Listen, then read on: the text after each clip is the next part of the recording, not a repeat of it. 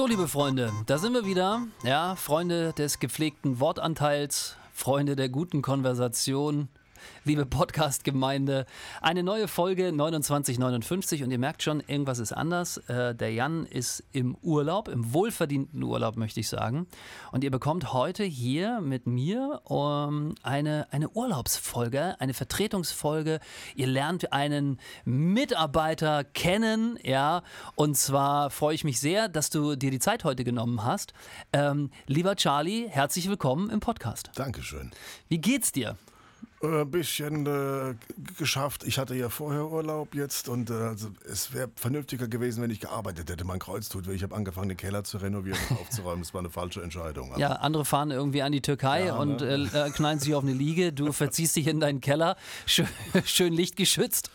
Kühl war es, aber sonst was. Aber ein bisschen Farbe hast du trotzdem gekriegt. Das ist die UV-Leuchte. Die hat noch 100 Watt, die ich im Keller unten habe. Die ist heute verboten, aber die, da brauchst du Sonnencreme, wenn du länger drunter stehst. Pass auf, wir machen heute, ähm, wir haben das ja schon mal mit anderen Kolleginnen und Kollegen gemacht. Ähm, diese Folgen sind immer sehr beliebt bei unseren äh, Podcast-Hörerinnen und Hörern, weil sie ähm, einen Einblick bekommen in das, in dein Leben heute. Oh, ne? okay. Also ähm, was du, was dich so zum Radio getrieben hat, wo du eigentlich auch herkommst, ähm, was so deine Stationen waren, ähm, was deine Motivation auch ist, ähm, ja und auch was du vielleicht lustiges oder auch spannendes, tragisches ähm, so erlebt hast. Ich bin mir ziemlich sicher, du hast so viel erlebt, dafür reichen eigentlich 29, 59 nicht aus. Ne? Wir versuchen es trotzdem. Wir können es ja wie beim Thomas Brockmann äh, hälfteln. Hälfteln. ja, beim Thomas sind wir genau bis ins Jahr 19 1984 gekommen. Fertig. So. da, da, hat er ja gerade beim Radio angefangen. Vorher war, noch, war er noch bei Möbel, hat er noch Möbel verkauft. Also, ähm, ja, stell dich doch am besten einfach mal vor. Ja, äh, achso, und du erzählst nur das, was du erzählen möchtest. Ja, ah. also ähm, das ist ja auch klar. Ne? Also, Ohne Folterwerkzeug, alles klar, gut. Ja, also ich, wir können ja mal mit deinem Namen anfangen ne? Äh, und äh, wo du herkommst und dann leg mal los. Naja, also ich, äh, bekanntlicherweise Charlie Town, wobei mein eigentlicher Vorname ist ja nicht Charlie, das hat sich glaube ich auch schon rumgesprochen. Siehst du, da geht schon los, ja. Da geht es ja schon los, aber das, bei der neuen Welle 2 von dem Schlaggeber haben wir den Charlie beigelassen, so gibt es keine Verwechslung. Ne? Ach. Ja, und äh, das, das, ich habe angefangen mit dem, also ich glaube, Musik hat mich schon immer irgendwie begeistert. Das war auch, auch das Thema Radio, das war ja so ein Medium. Ich bin ja noch so diese Generation, die mit dem Radio groß geworden ist. Also wir hatten zu Hause damals, wir hatten keine Stereoanlage. Mein Vater hatte so ein tragbares Schaub-Lorenz-Radio, das gibt es heute noch so schön mit zwei Antennen. Und wenn du die acht Monozellen drin hattest, um es Batterie zu betreiben, hast du es mit zwei Händen halten müssen. Und äh, das Ding hatte genauso wenig wie die UHA, das Tonbandgerät, was er hatte, eine 724. Das hatte nie einen festen Standort in der Wohnung. Das war immer unterwegs. Ne? Und äh, wir hatten auch keinen Plattenspieler damals, das ist kein Witz. Also es gab eine Handvoll Platten, aber wenn man die hören wollte, musste man zum Opa, weil der hatte einen Plattenspieler, wir nicht. Wir hatten nur dieses Radio und das Tonband und äh, Papa hat also regelmäßig auch vom Radio aufgenommen und damals fand ich es schlimm, heute bin ich ihm dankbar dafür. Er ist dann regelmäßig auch beim Radiohören eingeschlafen. Was hat man damals eben gehört? 74, als ich geboren wurde, SWR 1 vom Telefon zum Mikrofon. Legendäre Radiosendungen, Sigi Harreis, Karl-Heinz Wegner, Rolf-Dieter Klein, das sind alles so Stimmen, die bei mir im Kopf noch drin sind. Und tatsächlich sind diese Aufnahmen, die er gemacht hat, heute noch da. Ja. Und ich habe die auch irgendwann mal alle restauriert, digitalisiert. Das ist ein anderes Radio, als man es heute gemacht hat, aber also es, es, hört sich heute auch ganz anders an. Heute klingt es irgendwie seltsam. Trotzdem, es platzt vor Energie, vor Emotionen. Heinz Siebeneicher, das waren alles, also solche Gestalten, die damals Radio gemacht haben, klangen super. Und ich fand das damals mit meinen zwei, drei Jahren als Steppke schon unglaublich faszinierend was Radio kann, was da so alles geht und äh, was diese Sendung für einen riesen, einen riesen Drive hatte. Also mittwochs abends vom Telefon zum Mikrofon, das war wie wenn ein Straßenfeger im Fernsehen lief. Also da hing alles im Süden am Radio. Mhm. Und das war auch so ein globales Erlebnis, weil das hat Menschen aus Hessen, aus dem Saarland, teilweise aus NRW, aus Bayern, aus Kern, Baden-Württemberg und der Pfalz, das hat die zusammengebracht und das war für die damalige Zeit eine Riesenleistung. Das heißt, du hast du, hast du eher äh, Radio als ge ge gehört als Fernsehen geschaut? Ja. Und ähm, dann war äh, dein, dein, dein, dein Vater hat dich da so hingetragen äh, und wie ging es dann weiter? Also du warst dann noch sehr jung, hast deine Affinität zu Radio gehabt, hast, bist du zur Schule irgendwann sicherlich gegangen, oder? Hast du direkt beim Radio angefangen? Ich mir das nicht aussuchen, aber das, Musstest du? Ja, man hat mich genötigt. Ich, ich werde irgendwann noch klagen dagegen. Aber es lief dann eben so, dass äh, das Radio immer mehr einen Teil und auch Raum eingenommen. hat. Es hieß dann auch, wenn irgendwie ein neuer Song rauskam damals, und ich fand den toll, hat meine Mutter gesagt, das Taschengeld war ja begrenzt, man hatte 5 Marks, musste die ganze Woche halten und das Yps-Heft kostete schon 2,90. Und da war halt für die klassische Single für 4,99 oder 5,50, die man damals kaufen konnte, die 7-Inch, nicht mehr genug übrig. Und es hieß dann, wenn du das Lied hören willst, dann setz dich da mal hin, nimm ein Band oder eine Kassette und wart, bis es im Radio kommt. Und dann schön Finger auf die Taste und hoffen, dass der Moderator nicht reinquatscht. Was wir ja heute auch regelmäßig, entschuldige mich für ja. jedes Mal, aber weiß ja, wie es ist, aber ihr wisst auch, wie es ist. Es ist, wie es ist so. Und äh, das Ding war halt dann eben das, man hat da immer, man hat das Radio irgendwie war immer so ein Stück dabei, man war dran, man hat das gelebt, man hat gewusst, wann läuft welche Sendung, wo könnte das kommen. Später war es dann äh, Elmar Hörig, Frank Laufenberg, also es waren für mich zwei Idole. Und das hat es dann irgendwie in die richtige Richtung geschoben. Dann kam die Schule, da konnte ich nicht drum rum, aber da ist dann was Entscheidendes passiert. Und zwar hatten wir 1987 bei uns am Gymnasium in Speyer, es war am Purmann, hatten wir eine Projektwoche. Und eines der Projekte, was angeboten wurde, hieß Schüler machen Hörfunk. So, da warst du vorne dabei, ja, oder? Und das wurde gemacht mit den Kollegen von der Redaktion Kopfhörer, die hingen beim RPR mit dran. Und der Leiter des Projekts war mein Klassenleiter. Der hatte das aber ausgeschrieben für die Jahrgangsstufen 8 bis 10. Wir waren in der siebten, aber fast mit der siebten fertig. Und es war das Projekt, was die meisten Zustimmungen bekommen hat, also wo die meisten Schüler hin wollten. Und er hat dann natürlich aus unserer Klasse alleine waren zehn Leute dann später bei ihm tatsächlich im Projekt. Und das war toll. Also ich habe dann diese zweite Sendung, die wir damals gemacht haben, also auch äh, moderiert, war ja eine Aufzeichnung, beim Smith Band gemacht alles, habe auch ein legendäres Interview. Wir hatten also so einen richtigen Holzhammer von Hausmeister. Ne? So, so, also so, wenn du da hingekommen bist, äh, das und das ist vielleicht nicht in Ordnung, können Sie mal, was ist denn da jetzt kaputt, was soll der schon wieder her, das gibt's doch alles gar nicht. Ne? Also der hatte auch zehn Finger, alles Daumen. Und es war so ein richtiger Rumpel-Heinz, der hieß auch Heinz. Und äh, keiner hat sich getraut, ich habe den Interview, das Interview ist, ist legendär geworden, ich habe das heute noch zu Hause und damit fing es an, dieses Projekt, was wir damals gemacht haben, 87. Hast du dem, wenn, du, wenn da so viele Bewerbungen für das Projekt damals in der Schule war, hast du dem da in den Ohren gelegen, dass du dabei sein darfst? Weil ich denke mal, das war ja wohl begrenzt, ne? da konnten dann vielleicht nicht alle, die unbedingt wollten dahin? Also ich habe zu der Zeit auch angefangen aufzulegen, also 1986 mit 12, also auf Klassenpartys als Disc-Jockey, aber nicht mit, also mit MCs, Tonband und Platte. Das war damals so das Ding. Ne? Ja. Und daher wusste der, dass ich da schon irgendwie so, so eine Affinität dazu habe, also dass da was laufen könnte, dass das bestimmt auch keine schlechte Entscheidung ist.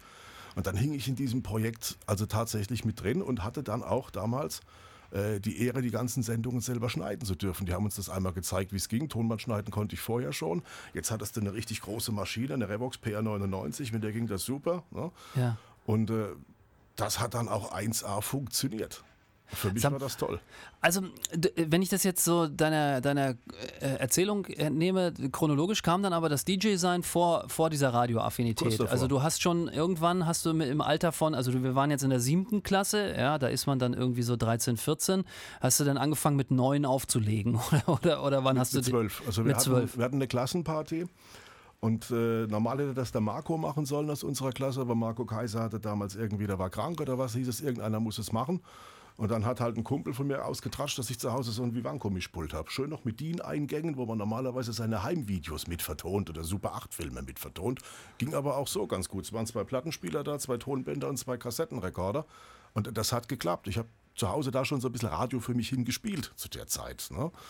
Und äh, dann hat er das ausgeplauscht und aus der Nummer kam ich nicht mehr raus. Und ich glaube, mein erster Auftritt als Disc-Jockey war furchtbar.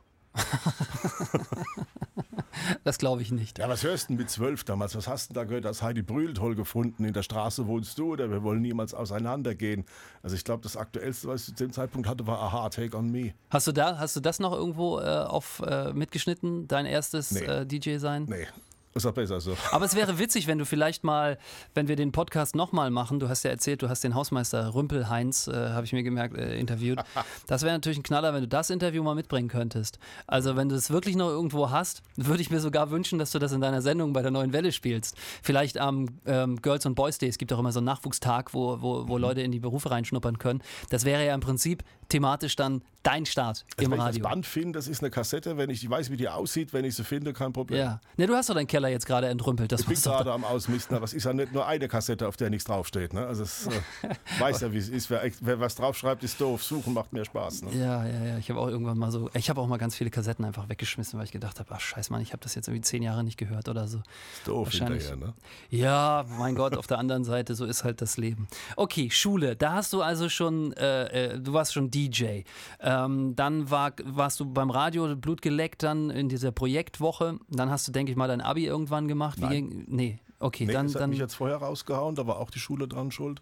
Ein Jahr später haben wir dann äh, statt äh, dieser Projektwoche äh, ein Praktikum machen müssen.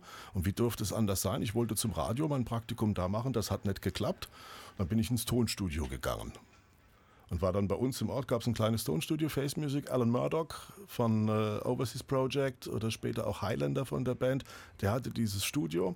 Ist dann irgendwann mal auch in Nachbarort verzogen, aber zu der Zeit, als er und Rainer da unten gearbeitet haben, habe ich damit ausgeholfen. Also ich war 15, äh 14, 15, saß hinter diesem riesengroßen Masterdeck. Das war ein Erlebnis und äh, habe da tatsächlich so ein paar große lokale, regionale Bands kennengelernt, also legendär. Äh, wir treffen uns heute noch hin und wieder auf der Hundewiese bei uns Udo Seiler, ganz bekannter Musiker aus Speyer. Der Mann hat wirklich was drauf. Es ist für mich so der Mike Oldfield aus Speyer. Äh, das ging tatsächlich bis zu Tina Turner. Tina Turner hast du da schon gesehen? 1991 live in Farbe und Stereo direkt vor mir. Ja, Wahnsinn. Aber und warum hast, hat dich das jetzt dein Abi gekostet? Also diese Weil in dem Moment klar war, dass ich keins mehr machen werde. Ich will dahin. Ach so, du hast dann tatsächlich aus eigenen. Was haben deine Eltern gesagt? Oh, ja, also war, wie es halt so ist, nicht so begeistert von der Idee. Ne? Also es, äh, ich glaube, meine Mutter hat es leichter aufgefasst als mein Vater. Der war halt von der Meinung her, er hätte gern selbst Abi gemacht, hätte das gerne auch gewollt. Die Möglichkeiten waren nicht da. Jetzt kommt sein Sohn daher, der hätte die Möglichkeiten und sagt, nee. Ja, was für eine Frechheit, ne? Ja, größere Diskussion. Ne? Und äh, habe dann aber auch äh, letzten Endes äh, gegen dieses schulische System so dermaßen rebelliert, dass auch die Noten nicht mehr da waren. Ich habe vor drei, vier Jahren meinen ehemaligen Rektor getroffen, der lebt tatsächlich noch. Der hat mich in Speyer im Bahnhof gesehen. Wir haben eine Fahrkarte reklamiert, er und ich. Ich stand hinter ihm, der dreht mich um. Ich habe diesen Mann über 30 Jahre nicht gesehen. Er sieht mich an, guckt mir ins Gesicht, wird blass und sagt: Mein Gott, sind Sie es? Ja. Und dann hat er mir gesagt, er hatte Angst, als diese Schülerin damals im Fernsehen auftauchte, die sagte, dass er in der Schule nichts wirklich Wichtiges lernt, aber das Gedicht Der Abend in neun verschiedenen Sprachen aufsagen kann, hat er gesagt, als ich die gesehen habe, habe ich sofort wieder an sie denken müssen, hat mir gedacht, lieber Gott, lass es nicht seine Tochter sein. Also, war ein schöner Moment, aber wir haben unseren Frieden gemacht miteinander. Okay. Und dann bist du von der Schule einfach so abgegangen und hast im Tonstudio angefangen Nicht zu ganz. arbeiten? Ich habe 91 eine Lehre angefangen als Radio-Fernsehtechniker. ah ja, stimmt, das hast noch. du mir mal erzählt. Ja. Und war dann auch, wie einige unserer Hörer, das haben wir auch mal raus von Stefan zum Beispiel, ist ja auch Stammhörer. Ja. Äh, wir waren beide auf der gleichen berufsbildenden Schule in Edenkoben. Wir hatten beide dieselben Lehrer, Baum, Babanek, Schiefelbein. Das war also... Das ist ja faszinierend. Du kannst auch all die Namen noch, ne? Also die pallern da so aus deinem Hirn raus. Menschen, die mich ärgern, vergesse ich nicht. Das ist ja Wahnsinn, ja. Ja, Radio- und ja. Fernsehtechniker, das hast du dann gemacht. Und hast auch gearbeitet in dem Beruf dann lange? Ja. Also ich habe zumindest meine Ausbildung zu Ende gemacht, anständig, wie es gehört, das nicht abgebrochen. Das ist auch im ersten Anlauf glücklicherweise alles glatt gelaufen und wollte den Beruf eigentlich wählen, um damals auf die Tontechnik rüberzukommen. Weil zu dem Zeitpunkt ging das noch. Da gab es eine Ausbildungsstelle, das war in Nürnberg, die SRT, Sonderschule für Rundfunk und Tontechnik. Das war ein staatlicher Kurs und da hat sich dann die SAE, School of Audio Engineering, aufgebaut. Also das ist dann also der Ursprung solcher Künstler wie Mark Forster und Co., die das da ja auch mal gelernt haben. Mhm. Und da konntest du dich privat eben einkaufen. Und damit die SRT überlebt, haben die damals gesagt, wir hatten anfangs zwei Möglichkeiten, diesen Job zu machen. Den musischen Weg über das Instrument oder den äh, technologischen Weg über eben den physischen technologischen Beruf. Den hatte ich ja. Und äh, ich hatte mich da beworben und ich war ganz stolz auf mich. Ich hatte also wirklich Motivation hinzugehen. Ich habe ein Jahreszeugnis mit 1-0 hingelegt. Sehr gut. Habe mich mit dem 1-0er Zeugnis beworben, hatte sofort eine Zusage und auch eine Zusage, dass man sich helfend bemühen würde um einen Praktikumsplatz in Nürnberg beim Bayerischen Rundfunk. Und das war alles soweit okay. drei Monate nach dieser Ansage habe ich gehört, dass man aufgrund äh, der Existenz der SAE jetzt äh, auf einen anderen Weg umstellt. Ab sofort musst du, wenn du die Ausbildung machen willst, zwei Instrumente spielen können. Ich konnte keins bis heute. Und das war's dann. Und da war ich so ah. dermaßen frustriert, dass äh, das erstmal der ganze Plan fiel zusammen. Und das hat mich dann auch erstmal so zwei Jahre überlegen gekostet, was möchte ich eigentlich wirklich machen? Was ist jetzt noch übrig geblieben davon? Mhm. Da waren dann auch eine Menge dubiose Sachen dabei. Also als Sporttaucher habe ich dann angefangen, auf meinen Tauchlehrer hinzuarbeiten. Da hat mir dann aber der Zeitplan wieder dazwischen gefunkt. Dann stand es tatsächlich mal eine ganze Weile zur Diskussion, dass ich in meiner Zivildienststelle geblieben wäre. Und äh, da kam dann letzten Endes die Möglichkeit, doch noch irgendwas mit dem Radio rauszureißen dazu. Also das war eine ziemlich frustrierende Ecke nach der Absage. Wie alt bist du jetzt gewesen? Also nur, dass ich das mal so äh, geschichtlich einordnen kann. Wie, wo, wo, befinden wir uns jetzt in der Jahres... 22. 22, okay. Naja, immer noch jung, aber schon so, dass man gesagt hat, okay, jetzt... jetzt war jetzt, ganz bestimmt auch ordentlich frustriert. Ja. Jetzt darf es mal bitte irgendwie auch was, was sein, wo es in Zukunft hingeht. Wie bist du dann zum Radio gekommen? Wie hat das dann funktioniert? Ähm, und was war da so deine Station? Ich hatte im Zivildienst einen Kollegen, dessen Tante hat so eine Berufsberatung gemacht für junge Heranwachsende oder für auf der, auf der Suche nach Umschulungsplänen oder dem, die hat das toll gemacht.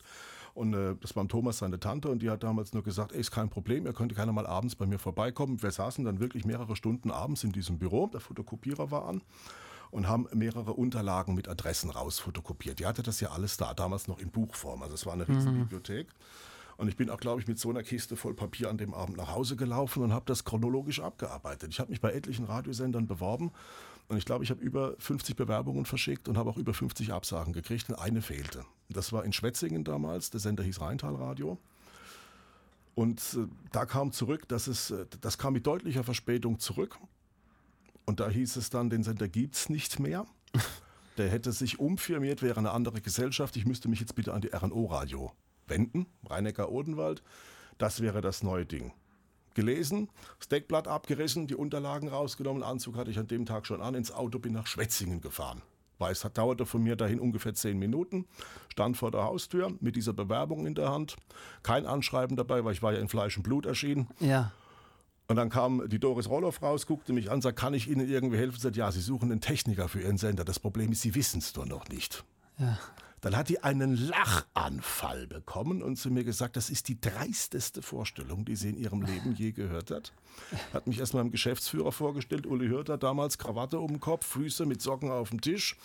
Der erstmal, ja, was, was, was ist denn, ja, was, was kann ich denn tun? Kam der erstmal her, jetzt hat sich vorgestellt, eventuell als Techniker, man hat mir erklärt, es ist kein Bedarf, man hätte gerade einen entlassen.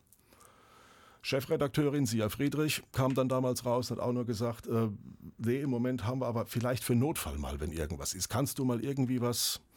Und ich habe dann natürlich angefangen, weil eine Bandmaschine, eine Revox hatte ich ja inzwischen zu Hause. Hab dann mal also mit Schnitt gearbeitet, dass man sieht, ich kann schneiden. Wie klingt später? Auch, dass man die Schnittstelle am Band sieht. Ne? Mhm, so nach dem Motto, mhm. der hat da nichts getrickst, das kann der echt. Hab das abgeliefert einen Tag später morgens und fuhr nach Hause. Und das weiß ich noch, es war ein Dienstagabend. Man hat mir das abgenommen und gesagt, danke für die Arbeitsprobe. Äh, wenn was wäre, melden wir uns. Dienstagnachmittag sitze ich mit meinen ehemaligen Zivildienstkollegen. Es war drei Tage, bevor mein Zivildienst offiziell zu Ende gewesen wäre, zum Abschlussgespräch in der Dienststelle. Im Hintergrund scheppert das Telefon. Das war gegen 4 Uhr. Meine Mutter dran und sagt, ich suche dich schon die ganze Zeit. Der Radiosender hat angerufen. Der Techniker von denen hat sich beim Wandern in der Toskana den Oberschenkel gebrochen. Ob du morgen Scheiße. einsteigen kannst. Am nächsten Morgen um sieben war mein erster Arbeitstag. Ach krass. Und dann, seitdem ging es durch. Aber dann halt, das heißt eigentlich, also ich meine, du hast ja diese, diese schöne Stimme auch schon mit 22 gehabt, oder? Ja, ich glaube nicht. Also äh, man steht ja nicht auf und sagt, man geht morgen zum Radio. Also Stimme bestimmt schon, aber ich glaube, so wie jetzt hat die damals nicht geklungen. Also es war dreister, es war jünger, es war auch ein bisschen höher. Das ist ja was, was sich im Laufe der Zeit so ein bisschen entwickelt. Also wenn ich mir jetzt meine Aufnahmen von 96, 97 anhöre, klingt das schon anders. Aber deswegen, ich wollte darauf hinaus, du hast also nicht als Moderator angefangen, sondern du bist erstmal als Techniker ins Radio gekommen. Hm, Techniker und Produzent und äh, habe das auch erstmal ein Jahr lang gemacht und dann war halt eben, also äh, um es mal in Zahlen auszusetzen, wir hatten ungefähr 6000 Hörer in der Stunde. Ja. Also das ist natürlich Wahnsinn. Das, ist, das kann kein, es war so ein Verlustgeschäft im Quadrat. Wir hatten keine Hörer. 6000 ist viel zu wenig, um zu überleben. Das hat nie geklappt. Alle Versuche, das rumzureißen, man kann lang philosophieren, warum es nicht geklappt hat. Es hat nicht geklappt. Mhm. Und es stand also alles auf der Kippe. Keiner von uns wusste, ob es morgen noch Arbeit gibt. Und dann hieß es, wir das ist auch ein Scheißgefühl. Ne? Ja, wir riskieren was anderes, wir wollen was Neues machen. Und da ich halt mit äh, 22, 23 einer der jüngsten in diesem Laden war, hieß es dann, wir suchen neue Moderatoren. Wir hatten, also selbst muss ich dazu sagen, keine Ahnung, was wir da suchen, weil das, was wir vorhatten, hat noch kein anderer Mensch vorher jemals gemacht.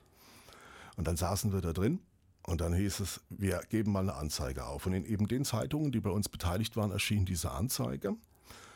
Zwei Wochen später hat uns der Postbote verflucht. Also der hat wirklich sackweise jeden Tag Bewerbungen die Treppe hochgeschleppt. Ich sehe das heute noch. Es waren mindestens acht große Säcke. Schön mit Deutsche Bundespost, alles in der Ecke gestapelt. Es waren die Bewerbungen, die kamen. Und dann hat man aus diesen ganzen Bewerbungen 150 Damen und Herren ausgesucht zum Casting.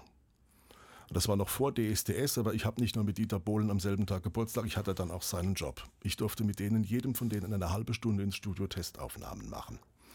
Und jetzt hast du da drin, die haben also alle einen Pressetext bekommen aus der Zeitung, zwei Stück, und mussten noch einen Übergang zwischen zwei Musiktiteln verkaufen irgendwie. Und du sitzt da drin, du hast das selbst nie gemacht. Die anderen, die da kommen, auch wahrscheinlich auch nicht. Du hast keine Ahnung, was man sucht oder was, was erwartet wird. Aber du weißt, nachdem du am ersten Tag 22 Personen gecastet hast, dass da keiner dabei war, den du suchst, weil sich es einfach nicht angehört hat. Mhm. Weil als mhm. Produzent weißt du ja, auf was du achten musst. Passt die Stimme? Kann das jemand irgendwie umsetzen? Das ging irgendwie schief. Und das, ich bin an dem Abend nach Hause gefahren, aber es hat mich nicht losgelassen. Also ich war gegen zehn zu Hause, kam aus der Dusche, hatte das immer noch im Kopf die ganze Zeit, was da, was du hundertmal gehört hast über den Verbleib der katholischen Beratungsstellen im Schwangerschaftsberatungssystem, ob die da raus müssen oder nicht. Und der Bischof Walter Kasper, ich kann es heute noch, was der damals das, das, das hing im Kopf. Ich habe es nicht rausgekriegt. Ich habe versucht, mich ins Bett zu legen. Ich konnte nicht schlafen. Das hat gedröhnt. Und er sagt, in Gottes Namen bin ich um elf wieder aufgestanden, bin eben zurück in die Kiste. Schlüssel hatte ich ja, war 20 nach elf im Sender. Und es war niemand außer mir dir, als Gott hab ihn selig, unser inzwischen leider verstorbener Kinoredakteur Toni Stumpf. Der hat im B-Studio, weil er den ganzen Tag über nicht rein konnte, die, äh, die Kino- und die Kirchensendung geschnitten und vorproduziert. Und ich saß eben im Hauptstudio und habe mir gedacht, so, wie würdest du's machen? Dann habe ich mir ein Band eingelegt und habe ich einfach mal frisch, fromm, frei von der Leber weg, ohne Zettel, ohne alles vor mich hingequatscht, wie ich diese Nachricht, den Inhalt konnte ich ja inzwischen auswendig verkaufen würde. Sei fertig gemacht. Und ich hatte nicht auf dem Zettel, dass er mich im Studio nebenan hören kann. Und es war für ihn halt ein total ungewohntes Bild. Da sitzt der Techniker drin, hat auf einmal das Mikrofon auf, nimmt ein Band auf. Was passt da? Und hat natürlich mitgehört, weil er war ja neugierig. Und als ich fertig war, wollte ich das Band von der Maschine nehmen, habe es mir nochmal ganz kurz so ein Stück weit angehört, wollte es von der Maschine nehmen und wollte es gerade in die, in die Recyclebox, nach dem Motto, nee, lass es, das war nichts. Und so wie ich mich rumdrehe, kommt mir die Hand dazwischen, der nimmt mir diesen Bandkuchen aus der Hand und sagt, gib's ab. Oder ich mach's. Ja. Und sagt, Toni, das ist, sagt, doch, mach's, mach's, das ist gut, mach's, mach's. Und tatsächlich haben wir dann am nächsten Tag ein Band zusätzlich eingeschmissen. Das sorgte später für Mordsfurore. 150 Aspiranten zum Casting waren da, 151 Kassetten waren es. Es hat eine Weile gedauert, bis man den Fehler im System gefunden hat. Ja, und dann haben mich, dann haben uns also mehrere Radiomacher, die unser Chef eben damals auch gut kannte, unter anderem eben äh, Rick Delil, angehört und geguckt, was kommt da.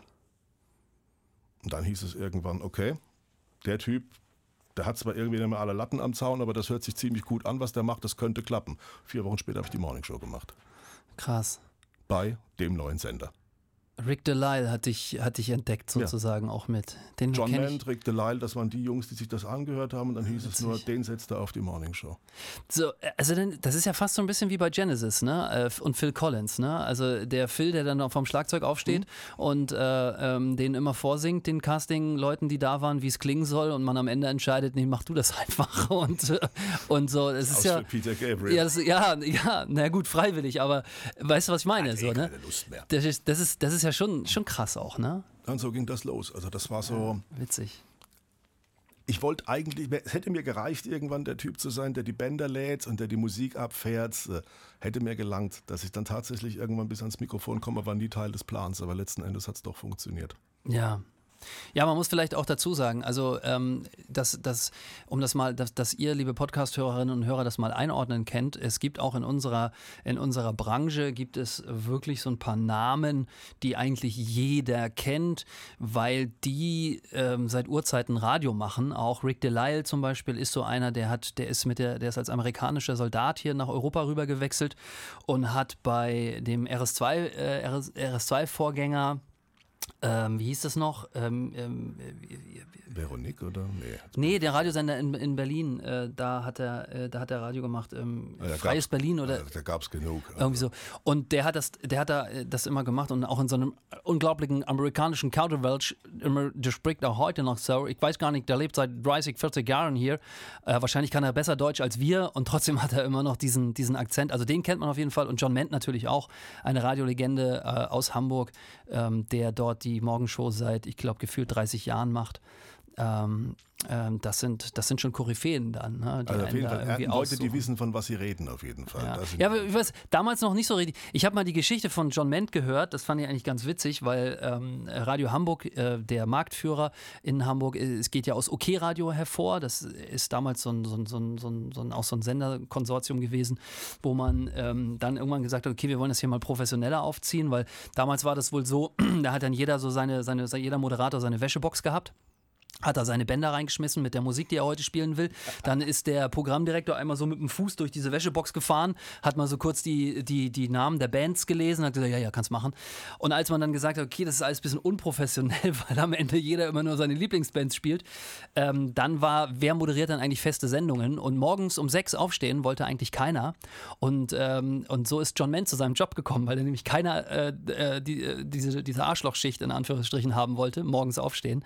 Und er ist der Einzige gewesen, der am Ende übrig blieb. Ich glaube, er war bei der Entscheidung der Verteilung der Sendung gar nicht da. Auch. ja, das und es ist dann so Einspruch erhoben, und ist sozusagen mit seinem, mit seinem äh, sehr schlanken Hintern auf diesen Morgenshow-Sitz gesetzt worden und äh, sitzt da seit 30 Jahren. Das war natürlich damals vielleicht für ihn eine Tragödie. Mittlerweile ist es natürlich ein Glücksfall, weil er es natürlich auch kann. Also er hat sich den Job da auch mehr, mehrmals verdient und so weiter. Witzig. Okay, dann hast du Morgenshow moderiert. So, wir sind schon wieder, wir haben nur noch drei, vier Minuten äh, innerhalb des Podcasts. Da hälften wir jetzt jetzt wieder. Ja, komm, ist doch schon irre wieder, wie die Zeit vergeht irgendwie. Erzähl mal noch so einige Geschichte, ähm, weil ich weiß, wir haben nicht mehr so viel Zeit, wo du sagst so, boah, das war, das war so mein Highlight in äh, 30 Jahren Radio. Ich weiß gar nicht, ob's das, ob es da so ein ganz spezielles Highlight gibt. Ich habe unglaublich viel erlebt und ich weiß gar nicht, wie ich das aus der Lamenge so unvorbereitet raus irgendwie gewichten sollte. Aber also, was so eine unglaublich tolle Geschichte war, das war, wenn du mal große Menschen oder Menschen, die man kennt, gegenübersteht. Also was ich nie vergessen werde, ich hatte ein Interview mit Gloria Gaynor. Und die kannte man ja, I Will Survive, Riesennummer, First Be a Woman, alles drum und dran kam bei uns zum Interview vorbei, weil die zu dem Zeitpunkt gerade eine Platte mit Giorgio Moroder gemacht hatte. Der Moroder konnte aber selbst nicht mitkommen, wir hatten nur Gloria. Beide auf einem Haufen, das wäre für mich sowas wie die Vorstufe zum Heiligen Gral gewesen. Und dann stehst du da drin und äh, also du hast Leute interviewt, ich habe Depeche Mode interviewt, ich habe Faithless interviewt, ich hab, äh, hätte beinahe Moby gehabt. Das scheiterte auch an einer ganz kuriosen Nummer, weil ich ihn nicht vom Flughafen abholen durfte. Er hatte Schiss, mit mir Auto zu fahren, ist kein Witz. Warum? Der kannte dich doch. Kannte der dich? Nee, der kannte mich nicht, aber die Plattenfirma wollte wissen, was ich für ein Verkehrsstrafenregister habe. Ganz nicht dein Ob ich den Führerschein schon mal weg hatte und Punkte in Flensburg. Beides musste ich mit Ja beantworten, damit war das Ding erledigt. Mobi ist ein sehr nervöser Fahrgast. und äh, dann kam eben, also das hat mich alles irgendwo schon berührt, aber dann kam Gloria Gaynor. Und diese Frau ist äh, mit ihrem Bruder, mit Cecil, Gloria ist eine Person, die ich als so, so unglaublich warmherzig und auf dem Fußboden erlebt habe. Also da ist jeder Kontakt nach unten da. Die hat sich erstmal den ganzen Sender zeigen lassen, dann sind wir in das ältere Studio gegangen, was wir auf Standby hatten, um das Interview aufzuzeichnen. Wir saßen da drin, dann hat die gesehen, dass ich das mit der Bandmaschine noch aufzeichne und eben, ne, da ist halt so, ja, es ist halt eben der bessere Weg. Äh, da weiß ich, die Aufnahme sitzt. Ja. Digital kann mir alles Mögliche schiefgehen, da klappt es eben noch. Ne? Dann haben wir dieses Interview aufgenommen und dann habe ich sie gefragt im Interview, als sie mir erklärt hat, dass sie hauptsächlich in der Nähe von Köln lebt meistens. Also sie ist ja fast nur noch in Deutschland. Ja. Auf die Frage, What's the thing you like most about Germany? Und die Antwort, die kam aus dem Revolver mit einem unglaublich breiten Grinsen. Frikadelle. und das ist mir so im Kopf geblieben, weil es ging dann tatsächlich so aus, ich habe an dem Tag keine Sendung mehr gemacht. Also die hat so lange, äh, so lange Zinnober gemacht, auf eine friedliche, tolle, angenehme Art, bis ich den Tag frei bekam. Da bin ich mit ihr und ihrem Bruder auf dem Heidelberger Schloss gelandet. Habe denen diese ganze Schlossanlage noch äh, zeigen müssen, also noch eine Stadtrundfahrt gemacht, ja den Folgetermin verschoben. Anschließend waren wir Frikadelle essen, das ja. wollte sie. Und eineinhalb Jahre später treffe ich diese Frau wieder in Köln auf der Popcom. Das war 2000. Das ist ein Riesenmeeting und du stehst auf der Popcom und da steht eine Frau gegenüber, die hast du einmal im Leben gesehen, eine Person, die in ihrem Leben tausende Interviews gegeben ja. hat und dich einmal gesehen hat. Und die bricht das Interview ab, läuft auf mich zu, fällt mir um den Hals. Charlie, how are you? So nice to see you. Und in dem Moment dachte ich nur, wow. Ja. Also und alle war, haben neidisch geguckt. Ja, also ich habe da heute noch Gänsehaut, wenn ich dran denke, fand das ein unglaublich toller Moment, eine tolle Frau. Und äh, also, Gloria, whatever you do, I still love you in a special way. Tja, Charlie, ich kann das, äh, kann ich aber verstehen. Es war eine sehr angenehme Podcast-Runde. Wir sind schon wieder am Ende, 29,59. Wir haben gerade mal vielleicht weniger als die Hälfte geschafft. Ähm, vielleicht können wir das ja nochmal wiederholen. Ich danke dir für deine Zeit